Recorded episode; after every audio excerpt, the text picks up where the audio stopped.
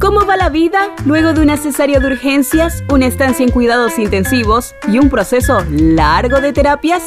Cuentos de Madre, un podcast de Gladys Ríos, locutora de profesión, con una invitada muy especial. Hola. Historias de verdad y un mix de todas las facetas de una madre. ¡Mamá! ¿Cómo se comunican? Descúbrelo. Ya comienza Cuentos de Madre.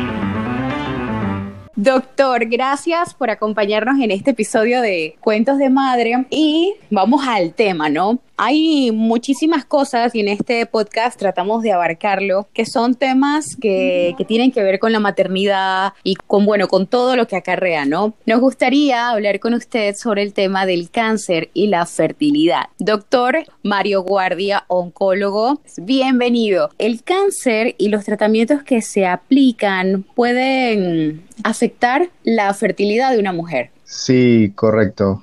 Bueno, definitivamente todos nuestros tratamientos, eh, ya sean las drogas de quimioterapia, radioterapia o cirugía, de por sí pueden afectar o causar eh, infertilidad en, la mujer, ya sea de manera temporal o de manera permanente. Y básicamente esto depende de, de, muchos factores de riesgo, el tipo de cáncer, la etapa, eh, las drogas que se utilizan acumulada, eh, la radiación, la extensión de la cirugía, la edad principalmente, si es una mujer premenopáusica y también factores genéticos. Si hablamos de porcentaje, ¿cuál sería el número de pacientes afectadas en este sentido? Se habla de que mientras la mujer más cerca esté eh, llegando a la etapa de la, de la menopausia, o sea, mujeres eh, rondando los 40 años, puede eh, tener hasta, hasta un 30% de, de causar eh, infertilidad, eh, básicamente porque puede eh, inducir o adelantar lo que es la menopausia, ¿no? inducir una menopausia eh, temprana. ¿no? Este porcentaje es mucho menor ya en pacientes más jóvenes que tienen la probabilidad de recuperar la, la fertilidad porque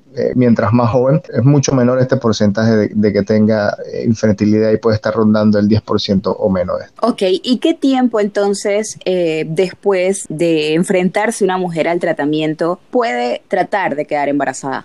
Depende mucho también de, del tipo de cáncer, pero básicamente después de terminado los tratamientos eh, oncológicos, se recomienda esperar un periodo por lo menos de dos a tres años antes de eh, eh, embarazarse, ¿no? Básicamente porque después de que terminamos nuestros tratamientos, en, este periodo es donde puede haber mayor probabilidad de, recurrencia en términos generales o de que regrese la enfermedad, ¿no? Recomendamos generalmente después de este periodo que es mucho más, seguro intentar eh, embarazarse. Si pasara que queda embarazada antes de ese tiempo, aparte del riesgo de que puede regresar el, el cáncer, ¿qué otro riesgo habría? ¿O abortos? ¿O, o, o qué pasaría? Generalmente sí, sí se asocia a ciertos problemas, básicamente con la restricción del crecimiento intrauterino. Es uno de los problemas más descritos en las pacientes. Ahora, hablando del tema de la infertilidad en una paciente, que tiene o tuvo cáncer, ¿se trata igual que en mujeres que no lo han padecido o hay algo distinto? Básicamente se trata igual. En cuanto a los tratamientos de por sí de, infertilidad, no hay mayor diferencia una paciente que, que ha tenido cáncer versus otra que no. Ahora, retomando un poquito la pregunta anterior y eh, lo del tiempo que debe esperar, ¿hay algunas recomendaciones que le den a una paciente para que en cierta forma, no sé, vaya como preparando su cuerpo para esa situación que se va a presentar en el futuro? De, de, un posible embarazo, no sé, en el tema de fortalecerlo, de fortalecer su sistema, eh, no sé, que haga ejercicio, no sé, eh, ¿Hay algunas recomendaciones o algo que se le pida a la paciente para estar como más fuerte para cuando llegue ese momento? Esa es una buena pregunta. Realmente antes de iniciar los tratamientos en toda paciente debe evaluarse si la paciente desea tener un embarazo a futuro o si ha tenido una paridad satisfecha como nosotros eh, le llamamos, ¿no? Porque definitivamente es difícil evaluar el impacto a futuro en su productividad. Entonces nosotros tenemos que, si es una paciente que no ha tenido eh, un embarazo y a futuro desea embarazarse, sí hay ciertas recomendaciones, eh, claro que sí. Una de las, de las recomendaciones muy fuertes es congelar los, los ovocitos antes de iniciar los tratamientos y eso va de la mano con, con un banco de tejido donde se guarda el tejido de, de la paciente con sus ovocitos y si si sabemos que son tratamientos que tienen mayor riesgo de que la paciente vaya a perder la fertilidad, es mejor hacerlo a la valoración por un eh, ginecostetra especialista en infertilidad. Son estrategias que nosotros usamos. También hay ciertos medicamentos que pueden proteger la función ovárica en la paciente durante los tratamientos, que básicamente pueden tratar de proteger la función como, como son los, los análogos de la, de la hormona gonadotropina, que hay estudios o hay evidencia que ofrecerlo durante el tiempo que recibe tratamiento a futuro puede mantener la función ovárica y es una medida indirecta de, evaluar la probabilidad de embarazo. Bien, y hablando a nivel de Latinoamérica, doctor, ¿están los países preparados para todos esos procedimientos? Sí, sí, claro que sí. En Panamá, por lo menos, hay centros que se dedican a esto, no solamente en la mujer, sino también incluso en el hombre, y se le da una consejería a los familiares, ¿no? Hay muchas técnicas, eh, definitivamente, ya hay, también depende mucho de, del tumor primario, ¿no? Las mujeres que de repente tienen cáncer de cervix o cáncer de endometrio, por alguna razón, cáncer en, en la matriz, que tienen que ser llevadas a una sección y todavía no, no se han embarazado o no han cumplido sus sueños quizás de tener un hijo. También está lo del útero subrogado, o sea, no solamente congelan el ovocito, sino que lo guardan, hacen infertilización in vitro y luego utilizan lo que se llama un útero subrogado, que, que es eh, prácticamente implantarlo en, el útero de algún familiar o, o, de, alguna, de alguna persona cercana, ¿no? Eso es un tema bastante amplio, pero eso hacia allá vamos, ¿no? Por lo menos en Panamá. Esto que nos ha comentado tiene buena, buena aceptación por parte de, de los pacientes, de interés en querer hacerlo.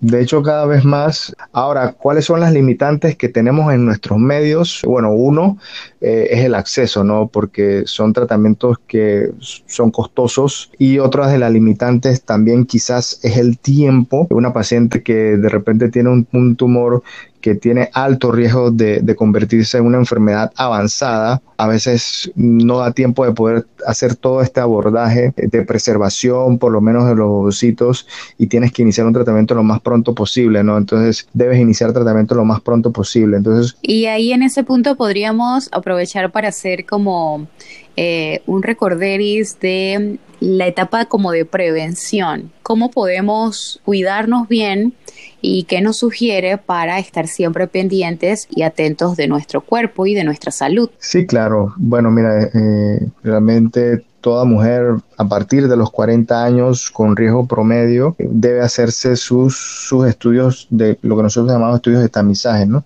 Eh, su mamografía anual. Y los hombres, en cuanto al cáncer de próstata, por arriba de los 50 años, el PSA y el tacto rectal con su eh, de, cabecera.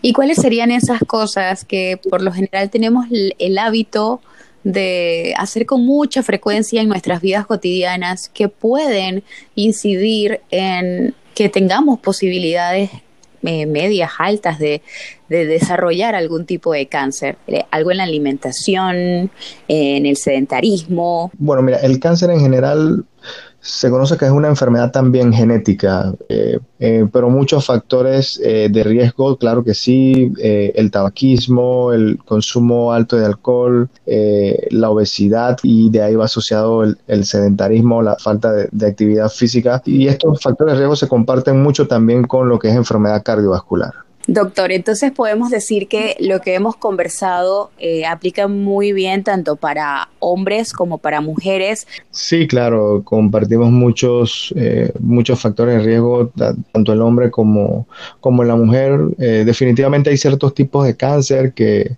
que son mucho más frecuentes en el hombre y eso también va de la mano de la, de la fisiología, que puede haber eh, alguna diferencia entre el hombre y la mujer.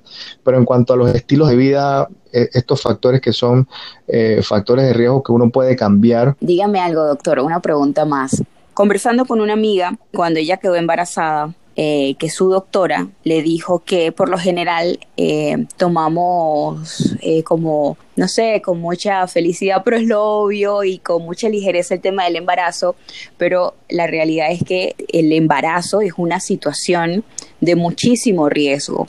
Pasa, doctor, que el embarazo detona el cáncer en algunas mujeres? Bueno, no, la respuesta es contundente, ¿no? No es que si una paciente se, se embaraza tiene mayor riesgo eh, de tener cáncer, la respuesta es no. Ok, y sobre cáncer y embarazo, doctor, agradecemos su tiempo para también desarrollar con usted el próximo episodio. Entonces, le agradezco por lo pronto por acompañarlos en, el de esta semana. Y eh, díganos, doctor Mario Guardia, dónde le podemos encontrar. Sí, cómo no. Eh, bueno, además de en el Instituto Oncológico Nacional, estamos eh, en el Hospital Santa Fe, en el tercer piso, y también estamos eh, en Panama Clinic, en la Torre A, el piso 10, consultorio 1007. Estamos disponibles. Muchísimas gracias, doctor. Hasta el próximo episodio.